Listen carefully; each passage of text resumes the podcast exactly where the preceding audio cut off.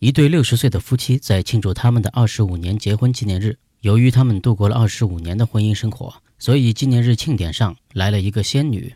这个仙女可以满足夫妻双方各自的一个梦想。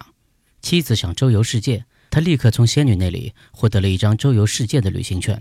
丈夫的意愿是拥有一个比他小三十岁的妻子。嗖，仙女挥挥手，丈夫变成了九十岁。